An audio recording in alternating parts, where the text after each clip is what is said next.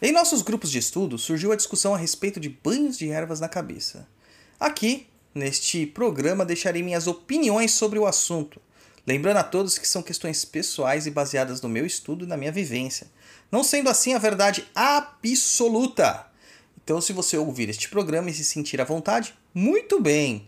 Caso contrário, continue com a sua tradição. Olá, seja bem-vindo ao Pense Macumba. Eu sou Douglas Rainha, dirigente da tenda espírita de Umbanda, Chão de Jorge do Templo de Quimbanda, Cova de Tiriri. Este programa foi pensado no meio de uma estrada, Campos de Ogum, enquanto eu estava dirigindo, percebendo que hoje quase ninguém tem tempo de ler textos. Então decidimos trazer alguns assuntos já tratados por escrito em nosso blog, perdido.co, para o formato áudio. E se você quiser conhecer mais do nosso trabalho, siga em www.perdido.co ou no instagram.com.br douglasrainho7. Além disso, temos o TikTok e o Instagram do Papo da Encruza, o melhor e maior podcast de macumbaria do mundo e do plano espiritual também. Neste programa nós vamos falar sobre banhos de ervas na cabeça. Hum, polêmico, hein? Vamos lá. Você está ouvindo Pense, Pense Macumba. Macumba.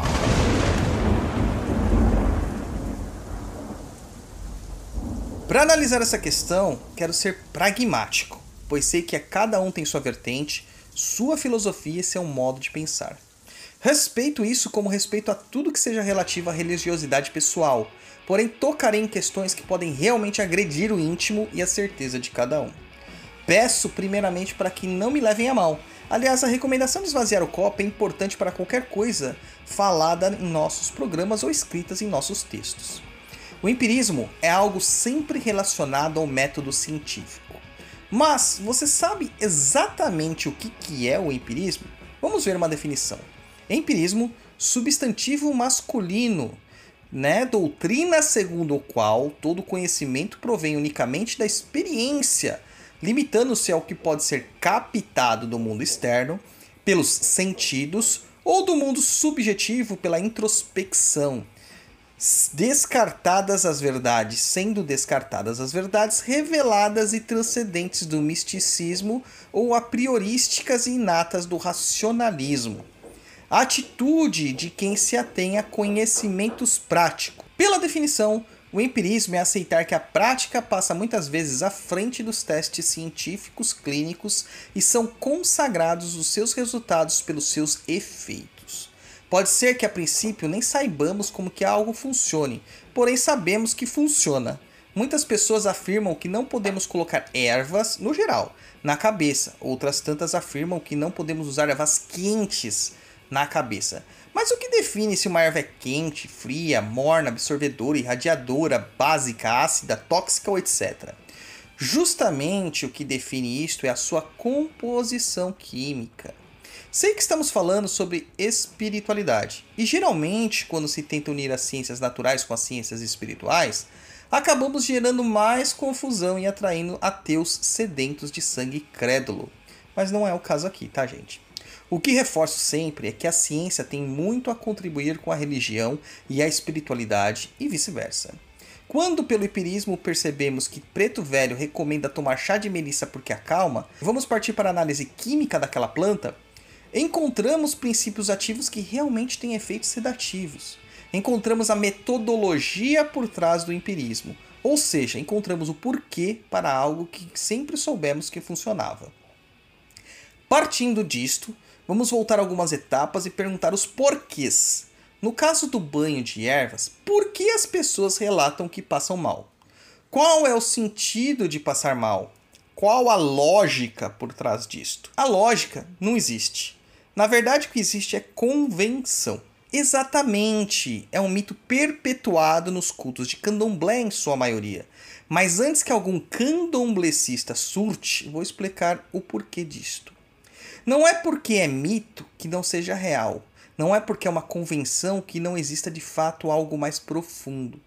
Porém, para a Umbanda é apenas um mito. No candomblé, um dos rituais é o assentamento de uma força na coroa de seu filho, ou do filho de santo. Ou seja, uma determinada força orixá será fixada na coroa, na cabeça, por meio de rituais muitas vezes físicos. É a famosa chamada raspagem de santo. Claro que essa força antagoniza com outras, como fogo e água, ar e terra, Palmeiras e Corinthians e assim por diante.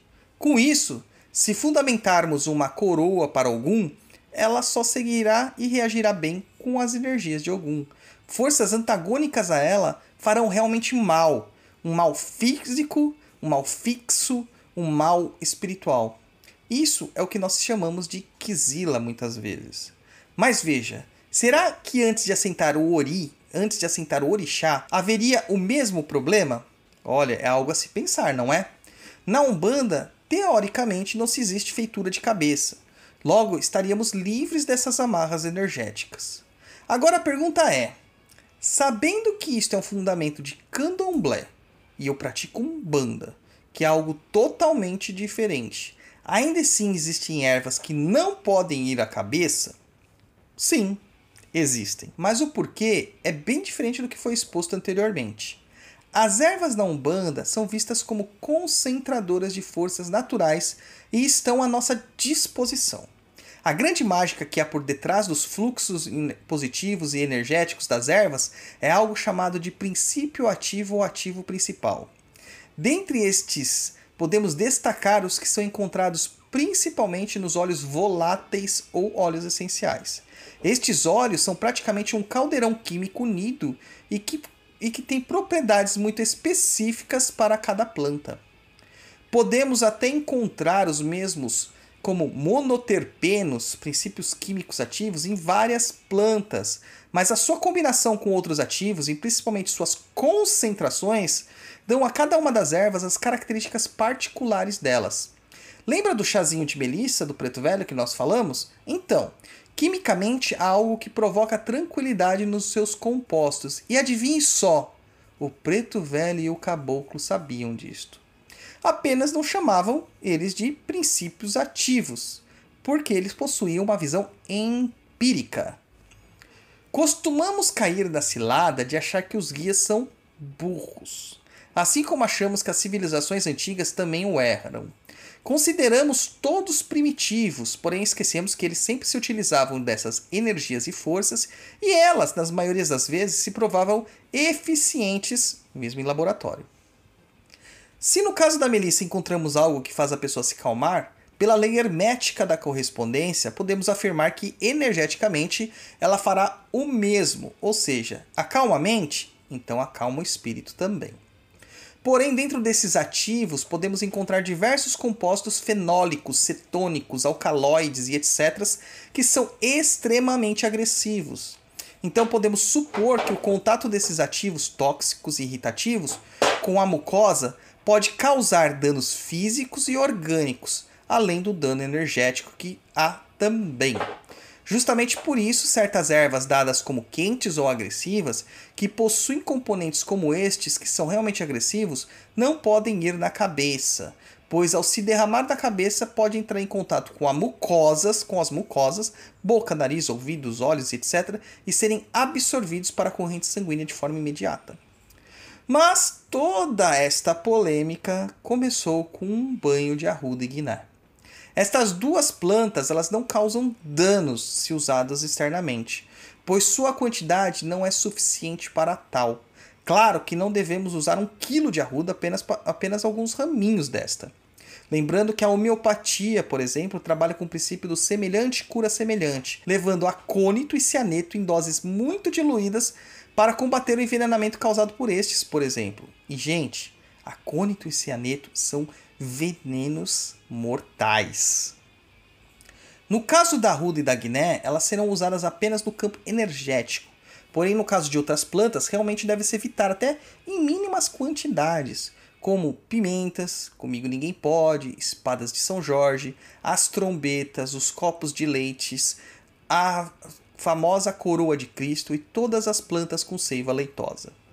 Mas a maior hipocrisia de todas é dizer que não se pode jogar nada na cabeça, sendo que usamos cosméticos e vários produtos capilares cheios destes princípios ativos. Muitos shampoos, condicionadores, matizadores, laques, gels, descolorantes, perfumes contêm óleos voláteis e também princípios ativos vegetais. Então por que o shampoo não causa agressão? Porque de fato não é a erva que causa agressão, com exceção das quimicamente agressivas. O que causa a agressão é a crença. Lembram da afirmação de Descartes? Cogito ergo sum? Ou seja, penso, logo existo. Isso também é válido para as criações mentais que produzimos ou formas pensamento. A mente manda e o resto da realidade obedece. Mais uma vez, usamos das leis herméticas para validar isso. Neste caso, a primeira lei, a lei do mentalismo. O todo é mente, o universo é mental. Os guias passam os banhos e preferimos acreditar mais nos problemas do que nas soluções. Então é que a coisa desanda nesse sentido. Lembre-se que não adianta só jogar a erva na cabeça. A gente tem que rezar a erva, prepará-la, conjurá-la, programá-la para que seja feita a nossa vontade. Com isso em mente, também podemos afirmar que jogar sal, arruda, guiné, você pode jogar o que quiser, até aquele shampoo baratinho que vende na farmácia. Mas não jogue pimenta, espada de São Jorge, comigo ninguém pode, peregum roxo, aroeira brava, etc., como se tem acima, a não ser em um caso muito extremo indicado por um guia espiritual ou um feiticeiro muito experiente. No caso do sal, a polêmica é muito pior, pois criaram um verdadeiro vilão digno de história em quadrinhos. Sem sal não há vida. A maior parte dos nossos processos neuroquímicos é efetuado por meio de sais ou da troca de sais. Claro que tudo em excesso faz mal, inclusive a oração, pois gera fanatismo. Contudo, aqui a ciência é a nossa aliada. O sal grosso que você põe no seu banho não pode, mas o banho do mar pode. Aliás, vários banhos de mar, né, em um dia ou em um mês de férias. E ainda se justifica dizendo que é porque está na natureza e aí pode. Mais uma vez, gente, não é o sal que está na natureza. O sal continuará com o seu princípio de limpar todas as energias, boas e ruins. Mas é que estamos ali no meio de uma natureza sendo irradiados pelo sol. E logo estamos inundados de prana, ti, energia vital. Então o sal tira este, essas energias. E o prana disponibilizado pelo sol recupera as nossas energias benéficas. E para simular isto em casa, a gente toma um banho de sal e depois toma um banho de uma erva irradiadora. Aliás, o sol não é irradiador? Então a gente pode usar ervas irradiadoras como alecrim, girassol e calêndula para recuperação das energias perdidas pelos banhos de sal grosso. Então, espero que este programa aqui tenha expandido um pouco o seu pensamento e que possa né, ter um pouquinho mais de fé, mas também se manter atento a questões de tradição sem ser cego. Bom banho a todos! E olha, era bom até a gente tomar um banho de arruda e guiné agora para limpar as demandas que devem estar vindo. Gostou do conteúdo? Comenta lá no post do episódio no instagram.com.br douglasrainho7. E não se esqueça de nos seguir no Spotify, clique lá para seguir e receber todas nossas notificações.